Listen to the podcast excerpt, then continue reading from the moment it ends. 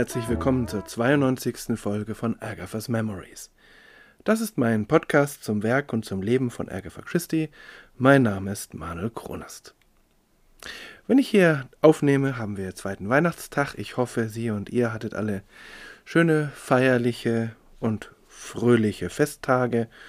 Und ja, nach Weihnachten habe ich immer so ein bisschen Zeit und dann habe ich gedacht, ich nehme mal wieder eine neue Folge auf.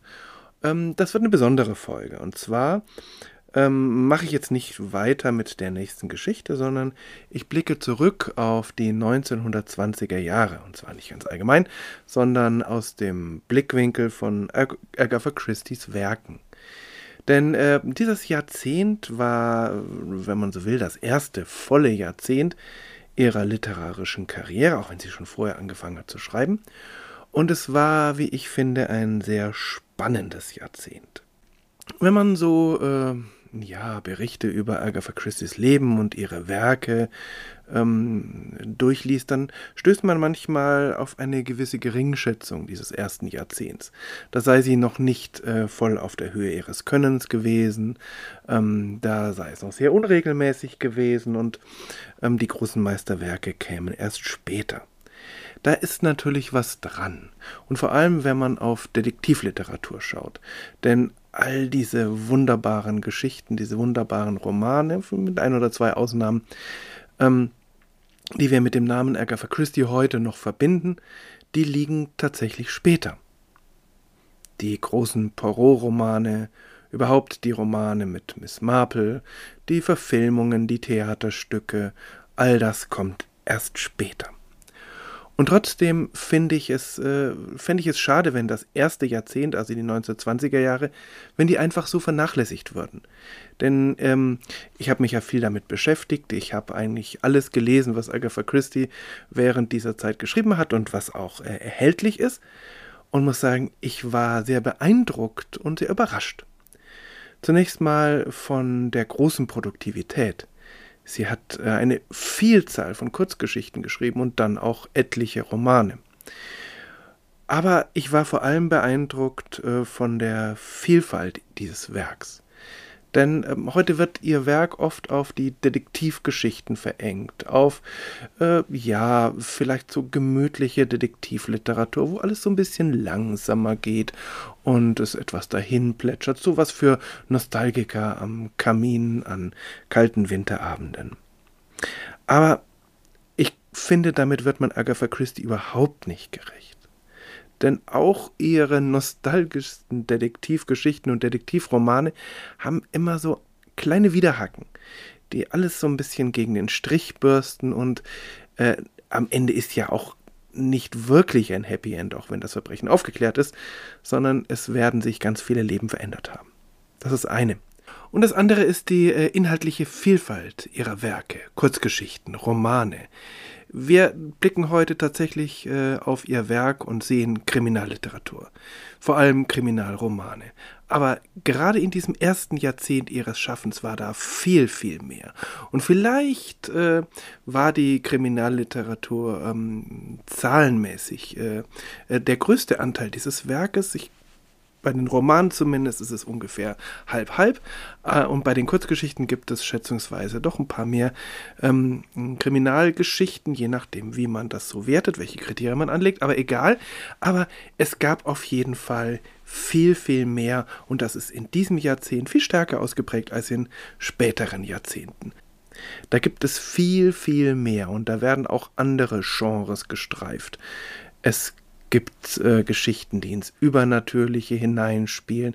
Es gibt Liebesgeschichten, auch ganz existenzielle, große Liebesgeschichten, in denen Verbrechen überhaupt gar keine Rolle spielt. Und es, es gibt Kriminalgeschichten der unterschiedlichsten Couleur. Nicht nur die klassische Variante, in der ein Detektiv oder eine Detektivin bravourös alles auflösen. Es gibt Detektivgeschichten, in denen das Verbrechen triumphiert. Es gibt Detektivgeschichten, die durch Zufall aufgelöst werden oder durch ganz normale Menschen, die dann auch wieder froh sind, wenn sie äh, an ihren heimischen Kamin zurückkehren können. Es gibt äh, leichte, humorvolle Geschichten, in denen junge Menschen auf märchenhafte Weise das große Glück entdecken.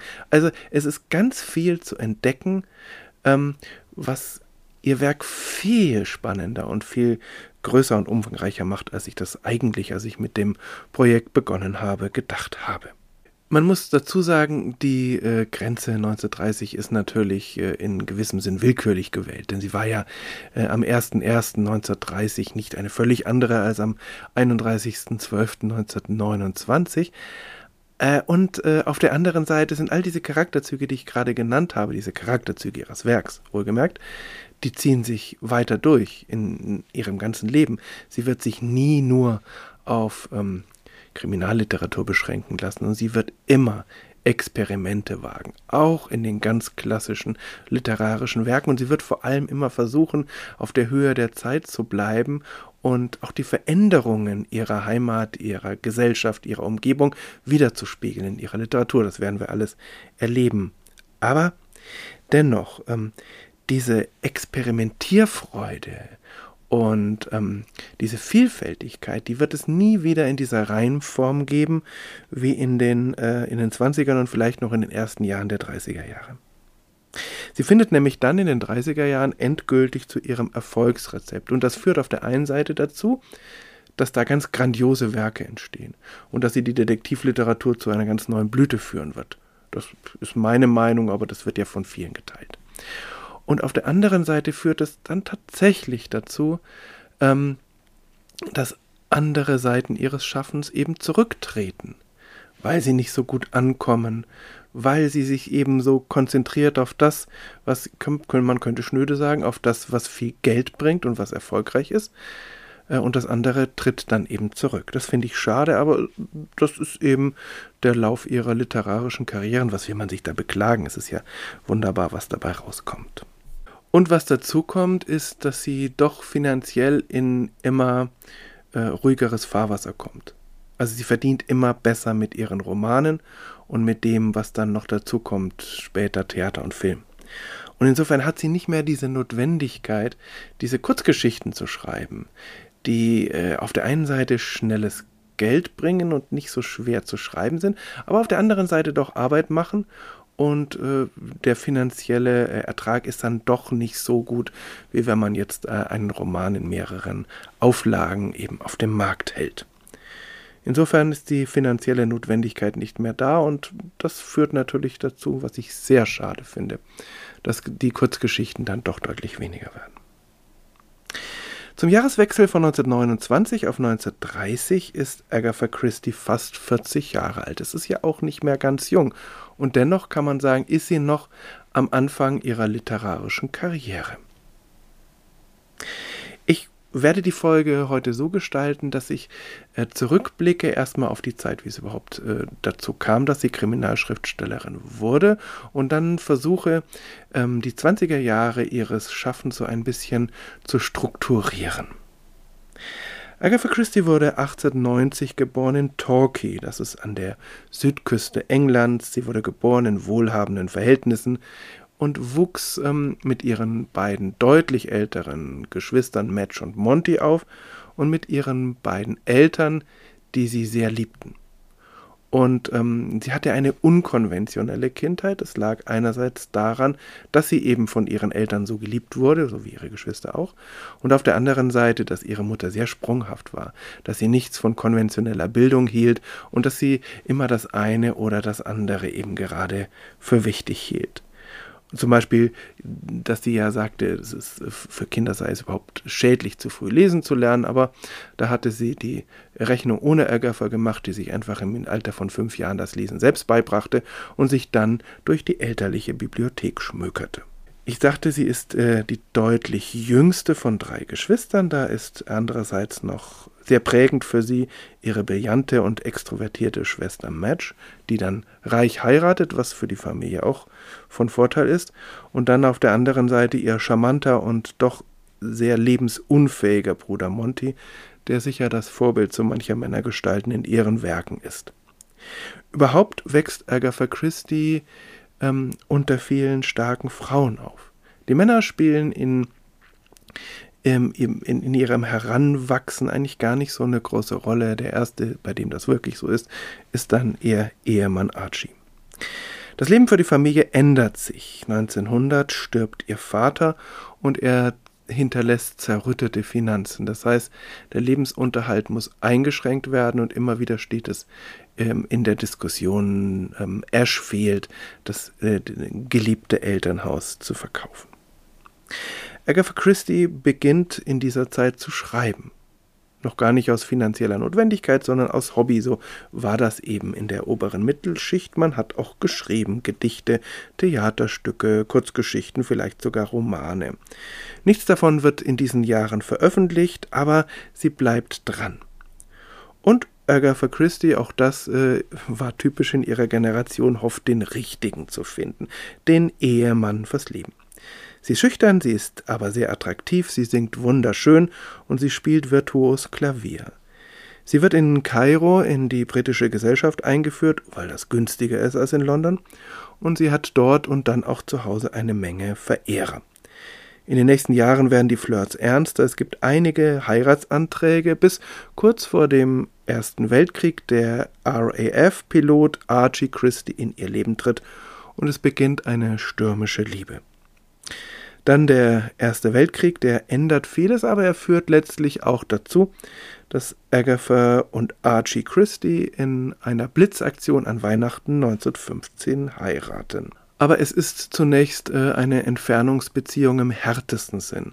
Denn natürlich ist Archie an der Front und Agatha ist immer wieder unsicher, ob sie ihn überhaupt wiedersehen wird.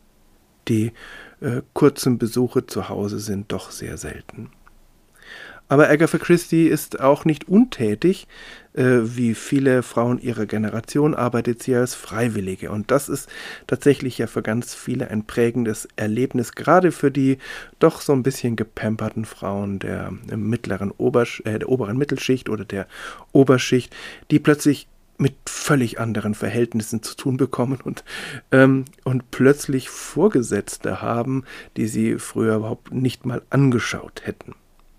Agatha Christie arbeitet zunächst im Krankenhaus und dann, das ist wirklich prägend, auch in der Apotheke des Krankenhauses. Die Arbeit dort macht ihr Spaß und sie entdeckt vor allem ihre Faszination für die Chemie, vor allem für Gifte. Und sie bekommt dort auch Inspirationen für ihren ersten Kriminalroman. The Mysterious Affair at Styles, ihr Debütroman, entsteht größtenteils während eines Urlaubs in Devon und es wird dann von mehreren Verlagen abgelehnt. Und schließlich bleibt der Roman bei The Bodley Head liegen und Agatha Christie vergisst ihn. Ihr Krieg geht zu Ende, Archie kehrt zurück, die Tochter Rosalind wird geboren und die kleine Familie zieht nach London. In diese Phase hinein platzt die Nachricht, dass The Bodley Head ihren Roman veröffentlichen möchte. Mit leichten Veränderungen, aber immerhin. Und es gibt auch gleich einen Vertrag für mehrere Bände. Dass dieser Vertrag eher ein Knebelvertrag ist und überhaupt nicht vorteilhaft für sie, merkt Agatha Christie nicht und sie sagt später, wenn sie es gemerkt hätte, wäre es ihr auch egal gewesen, denn sie wollte einfach veröffentlicht werden. Veröffentlicht wird der Roman dann äh, im Herbst 1920 und damit erblickt gleichzeitig ihr erfolgreichster Detektiv das Licht der literarischen Welt. Es ist der belgische Ex-Polizeibeamte Hercule Poirot. Für Agatha Christie ist Schreiben immer noch ein Hobby, das aber auch das nötige Geld bringt, um dann äh, auch den Familiensitz Ashfield zu retten. Ein zweiter Roman wird geschrieben, eine große Zahl von Kurzgeschichten folgt und ja, dann geht es auf Weltreise durch das britische Empire. Archie und ihr Mann sind dort unterwegs, eher geschäftlich, sie reist mit und ganz viele Eindrücke werden dort gewonnen, ob es die schreckliche Seereise ist oder die, ähm, die ganz anderen Landschaften äh, in den unterschiedlichen Ländern. Und diese Eindrücke verarbeitet äh, Agatha Christie in mehreren Werken. Es ist allerdings eine britische Welt, in der sie unterwegs ist, so wie sie damals bei ihrem Debüt in Kairo eigentlich überhaupt gar keine Augen für die Sehenswürdigkeiten hat, sondern nur für die Bälle, auf denen natürlich nur Britinnen und Briten ähm, anwesend sind, so ist das auch hier. Mit der Kultur der Einheimischen kommt die junge Schriftstellerin kaum in Berührung. Heute mutet das ein bisschen befremdlich an, aber das war die Zeit. Agatha war darin eine unter vielen, und man muss zu ihrer Ehrenrettung sagen, dass sie gleichzeitig nie mit Kritik und ironischen Seitenhieben auf ihre eigenen Landsleute spart. Sie ist also ganz sicher nicht der Meinung, dass äh, die britische Kultur die Weltkultur ist. Es ist halt ihre eigene und sie liebt sie.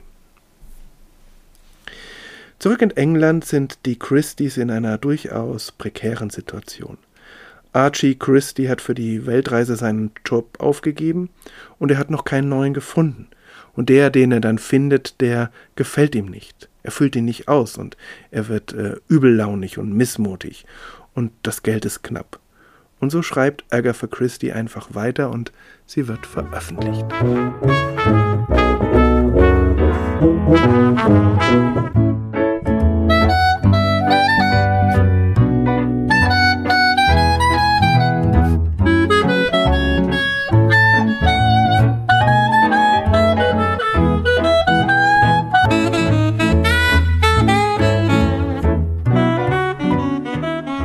Habe für diese Folge die 1920er Jahre in Agatha Christie's Werk in fünf Phasen aufgeteilt.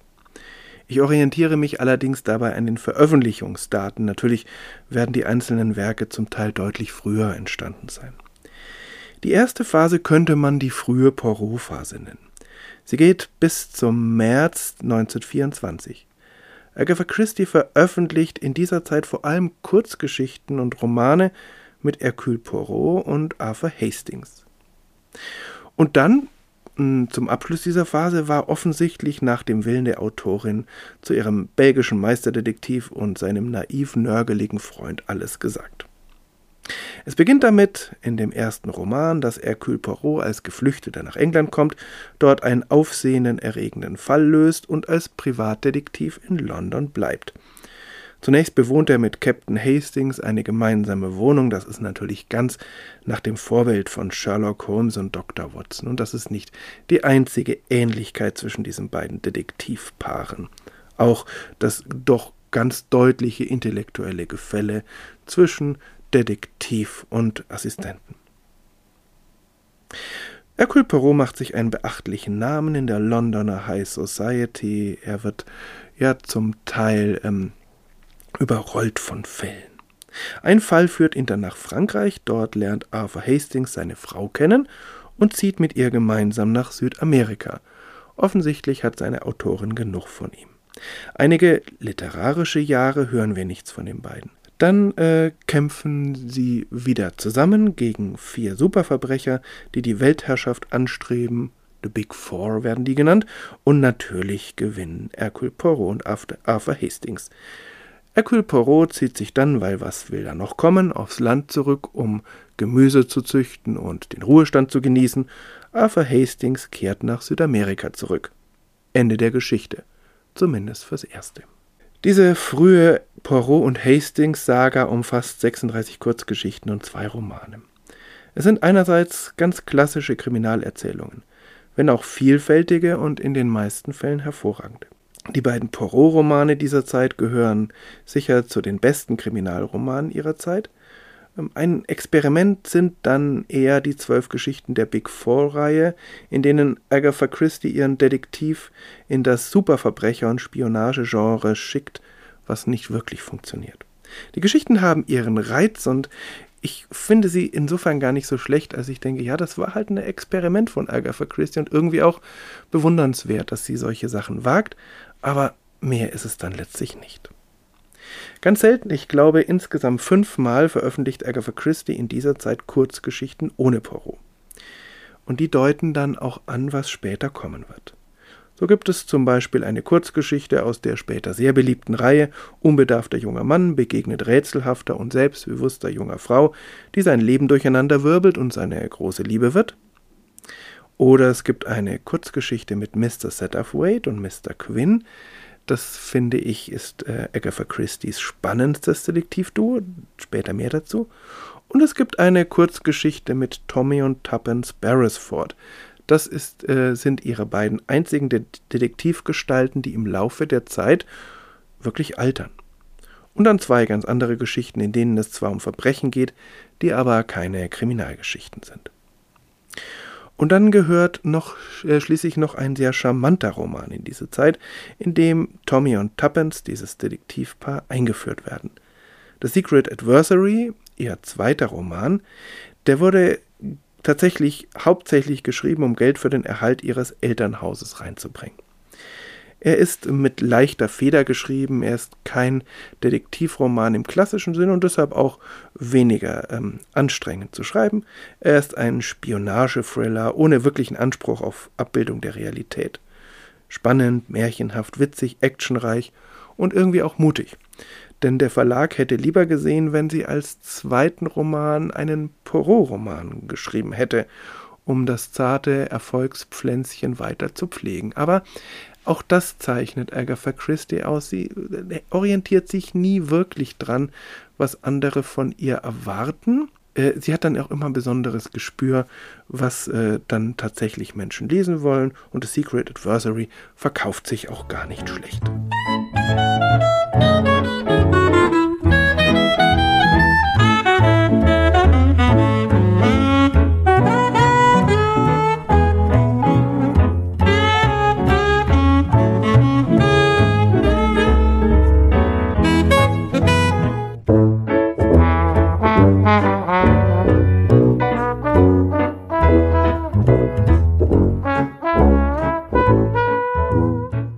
Indem Agatha Christie ihren erfolgreichen Detektiv relativ schnell wieder in den Ruhestand schickt, gewinnt sie Raum für Experimente.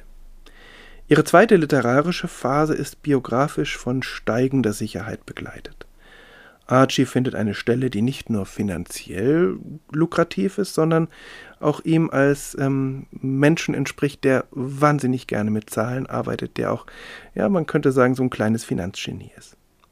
Außerdem entdeckt Archie das Golfspielen und so zieht die kleine Familie um nach Sunningdale in die Nähe gleich zweier Golfplätze. Agatha Christie fühlt sich hier zwar gelegentlich etwas einsam, eben weil sie die äh, Golfleidenschaft ihres Mannes nicht teilt, auf der anderen Seite aber steigt ihr literarisches Selbstbewusstsein in dieser Zeit ganz beträchtlich. Sie befreit sich schließlich auch aus dem unvorteilhaften Vertrag beim Verlag de Bodley Head.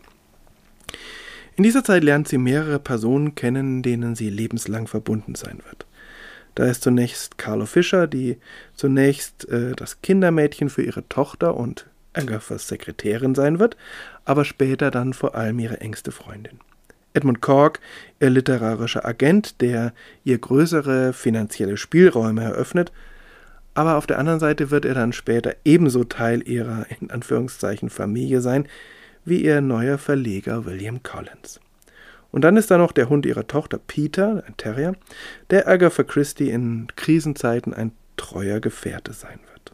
Literarisch befreit sich Agatha Christie ähm, in dieser Zeit doch sehr von der Engführung auf die Kriminalliteratur. Und das tut sie ohne ein einziges Werk, in dem Hercule Poirot vorkommt. Das wirkt heute etwas seltsam und war auch für mich überraschend. Aber wenn ich es so, äh, wenn ich so diese, diese, diese Jahr, dieses Jahrzehnt und auch die Jahre später überblicke, dann fällt mir auf, dass immer dann, wenn Hercule Poirot nicht so prägend ist für ihr Werk, dass dann plötzlich etwas anderes entsteht. Als wäre er so dominant, dass er zurücktreten muss, um anderen Facetten von Agatha Christie's Werk auch wirklich Raum zu geben. Und ich finde das insofern sehr spannend, weil sie immer beschreibt, was für ein ambivalentes Verhältnis sie zu ihrem bekanntesten Detektiv hat. Sie sagt oft, dass sie ihn eigentlich nicht leiden kann, aber ich glaube, so ganz stimmt das nicht. Es ist so eine Art Hassliebe. Und sie zeichnet diese Figur auch mit so vielen Nuancen und mit so viel Liebe. Und er ist eine ganz interessante, spannende Figur, ähm, dass ich schon das Gefühl habe, ja, irgendwie war sie ihm doch sehr zugetan. Aber wie gesagt, es gibt immer wieder Phasen, in denen er eigentlich keine Rolle spielt, so wie diese zweite Phase in den 1920er Jahren. Aber was schreibt sie stattdessen? Natürlich gibt es Kriminalgeschichten, vor allem da die Kurzgeschichten rund um Tommy und Tuppence Beresford. Es gibt da eine lose Rahmenhandlung, die beiden betreiben zum Schein ein Detektivbüro, um einen sowjetischen Spionagering auszuheben. Das ist aber eigentlich nebensächlich.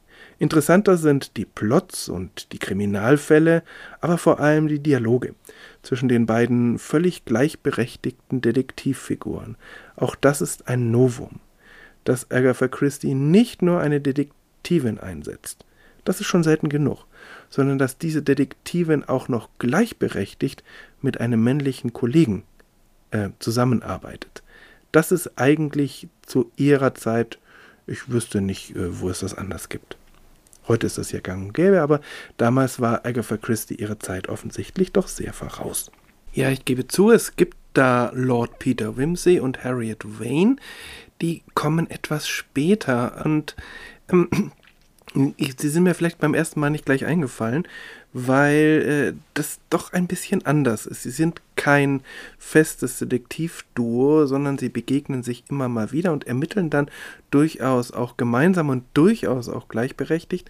Aber ähm, als ihre gemeinsame Zeit beginnt, nämlich mit ihrer Heirat, ist ihre gemeinsame Detektivkarriere auch schon wieder vorüber, weil ähm, Dorothy L. Sayers dann einfach keine, äh, keine Kriminalromane mehr schreiben wird. Insofern sind doch Tommy und Tuppence was ganz Besonderes. Und ich mag sie auch sehr.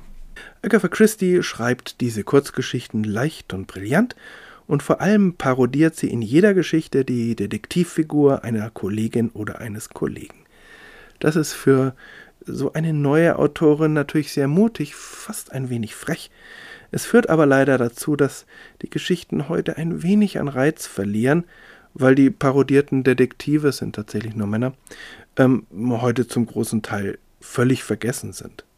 Aber auch wenn man die Detektive nicht kennt, ist das Ganze trotzdem unbedingt lesenswert.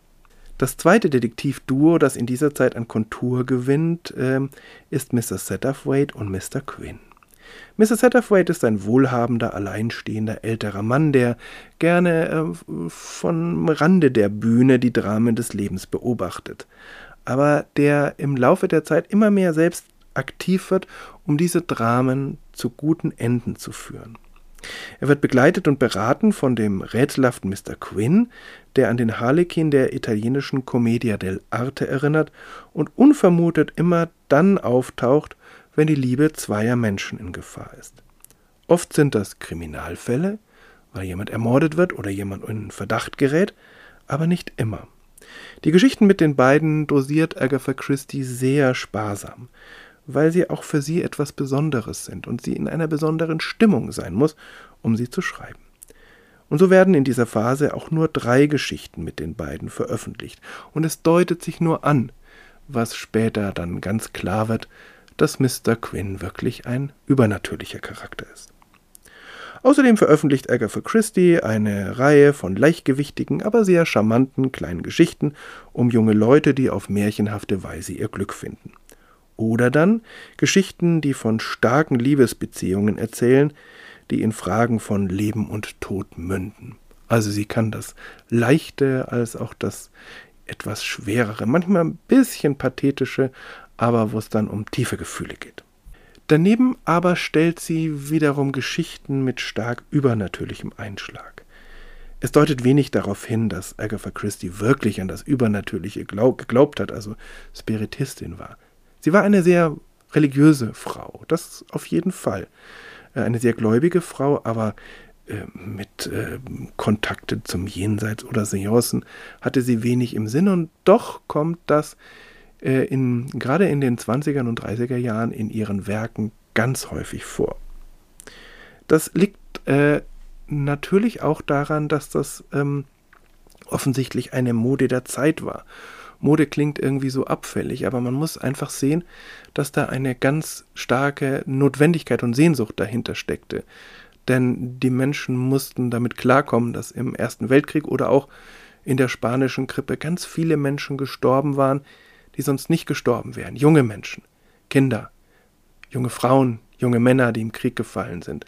Und es war ein ganz großes Bedürfnis, ähm, diese Verluste irgendwie zu verarbeiten. Und da kam es gerade recht, dass es immer wieder Menschen gab, die natürlich gegen Geld versprachen, den Kontakt zu den Kindern, zu den Geschwistern, zu den Ehepartnern herzustellen, die im Jenseits nur darauf warteten, mit ihren Lieben wieder zu kommunizieren. Insofern ähm, nimmt Agatha Christie das äh, immer wieder auf Äh, in den meisten Fällen ist es völlig klar, dass es sich da um menschengemachten Humbug handelt, aber sie äh, schreibt auch Geschichten, in denen sie das durchspielt mit Was wäre wenn. Das würde man heute als Gruselgeschichten äh, beschreiben, also Horrorgeschichten ist eigentlich zu stark, denn so richtig gruselig ist es nicht, obwohl es manchmal schon, ja, es geht schon manchmal so ein bisschen an die Nieren, wenn man sich das wirklich vorstellt, was da beschrieben wird. Dann zwei Romane. Beides keine Detektivromane im eigentlichen Sinn, auch wenn es um Verbrechen geht. The Man in the Brown Suit geht auf die Erfahrungen äh, von Agatha Christie's Weltreise zurück, das hatte ich ja schon angedeutet. Der Roman spielt vor allem in Südafrika und Simbabwe, hieß damals noch Rhodesien. Es ist eine humorvolle, romantische, märchenhafte Geschichte, in der mit Anne Bedingfeld eine der vielen starken Frauengestalten Agatha Christie's im Mittelpunkt steht.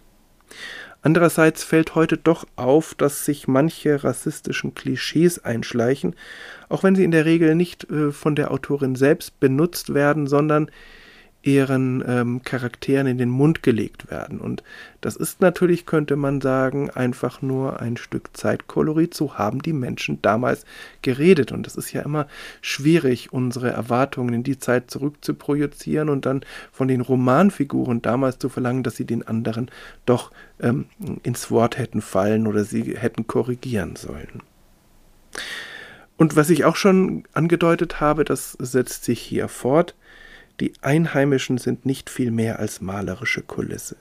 Also man hat das Gefühl, es handelt sich um ein England eben in anderer Landschaft. Und das ist natürlich wirklich schade und äh, ja, ich, heute könnte man sagen, es ist fahrlässig. Und Agatha Christie wird sich später auch nochmal ähm, in anderer Weise ähm, einsetzen oder beziehungsweise auseinandersetzen mit ähm, der einheimischen Kultur, besonders natürlich, weil sie selbst dann auch äh, lange Zeiten dort verbringen wird. Andererseits muss man sagen, die Einheimischen sind dann auch nicht die, oder zumindest in den meisten Fällen nicht die tumpen Schurken, wie es zum Beispiel bei James Bond oft passiert. Also da finde ich das eigentlich in den Filmen viel schlimmer, wie, wie da ein, so sozusagen die Einheimischen, die äh, dann gezeichnet werden, die dann äh, naja, doch auch nur irgendwie so eine malerische Staffage sind äh, und auch eine böswillige malerische Staffage für die Heldentaten, äh, die dann die Briten vollbringen. Der zweite Roman ist Agatha Christie's vielleicht ausgelassenstes Buch, The Secret of Chimneys. Sie hat es geschrieben, um noch schnell ihren alten Vertrag zu erfüllen, bevor sie zum neuen Verlag wechselt. Es ist eine Räuberpistole um ein verschwundenes Manuskript, es geht um verschwundene Juwelen, einen fiktiven Balkanstaat mit dazugehöriger Monarchie, mehrere rätselhafte Morde, mehrere Geheimorganisationen, einen zerstreuten Lord und seine lebenslustige Verwandtschaft, eine stürmische Liebe und vieles mehr. Ja, auch wieder mit der, dem einen oder anderen rassistischen oder andersartigen Klischee, aber vor allem mit überbordender Freude geschrieben und äh, äh, auch heute noch äh, eigentlich äh, ganz wunderbar zu lesen. Und dann zuletzt, fast unbemerkt, veröffentlicht Agatha Christie in dieser Zeit Gedichte, die sie geschrieben hat schon äh, seit ihrer Jugendzeit und das tut sie im Eigenverlag und es will sie auch fast niemand kaufen. Sie werden erst wenige Jahre vor ihrem Tod wieder veröffentlicht, dann von ihrem Hausverlag und dann werden sie durchaus ein Achtungserfolg, natürlich, weil der Name Agatha Christie draufsteht.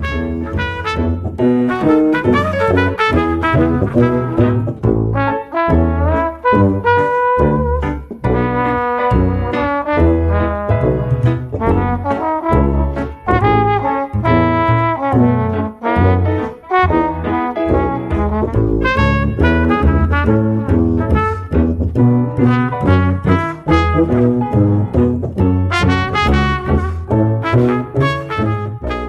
dritte Phase ist von der Zeit her ganz kurz. Sie umfasst nur den größten Teil des Jahres 1926 und damit des äh, ereignisreichsten Jahres bisher im Leben von Agatha Christie. Und zugleich ist 1926 das Jahr, das ihren Weltruhm begründet.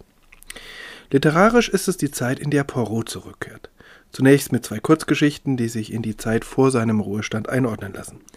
Dann aber der Roman, der für manche als der beste Kriminalroman aller Zeiten oder zumindest des goldenen Zeitalters gilt. The Murder of Roger Ackroyd. Hercule Poirot ist im Ruhestand, züchtet Gemüse und wird in einen Mordfall verwickelt. Dieses Buch ist an sich schon ein brillanter Kriminalroman, aber die Schlusswendung ist nicht nur für die damalige Zeit unerhört, sondern auch unerhört intelligent umgesetzt. Es ist gleichzeitig das Comeback des belgischen Detektivs, der Ruhestand ist dort nichts für ihn und er wird ein halbes Jahrhundert lang weitere Fälle lösen.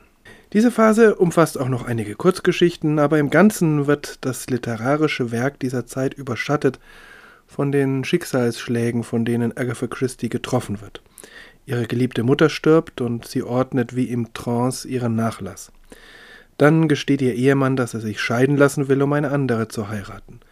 Und wahrscheinlich als Ergebnis von all dem verschwindet Agatha Christie im Dezember 1926 für einige Tage und sie löst eine landesweite, fast schon hysterische Suche aus. Dieses Verschwinden führt auch heute noch zu immer neuen Spekulationen.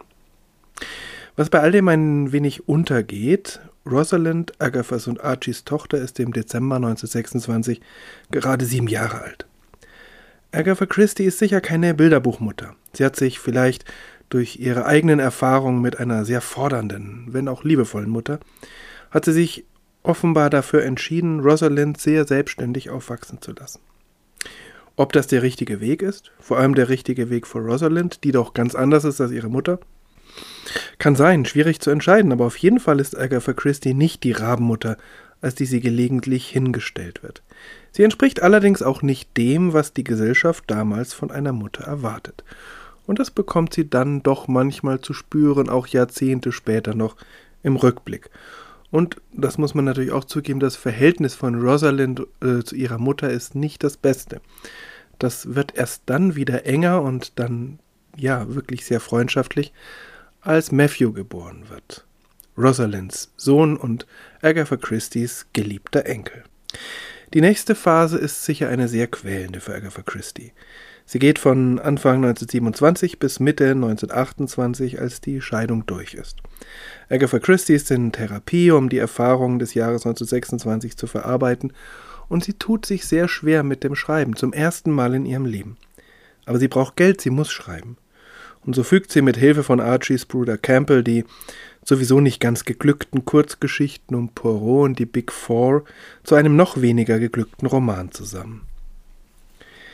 Aber dieser Roman verkauft sich bestens, besser als alle ihre bisherigen Romane. Ihr Verschwinden ist offenbar sehr werbewirksam gewesen. Und dann quält sich Agatha ungewöhnlich lange mit einem neuen Poirot-Roman herum. The Mystery of the Blue Train, das ist kein großer Wurf, eher ein mittelmäßiger Agatha Christie-Roman, aber bei weitem nicht so schlecht, wie die Autorin selbst ihn findet.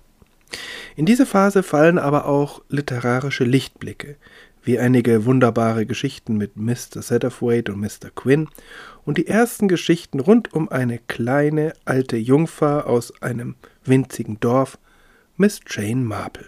Im Großen und Ganzen ist es aber eine schwierige Phase der Neufindung und der Regeneration, die sie auch mit Hilfe von Familie und Freunden ganz gut meistert. Und ganz sicher hat auch das Schreiben einen wichtigen Anteil daran.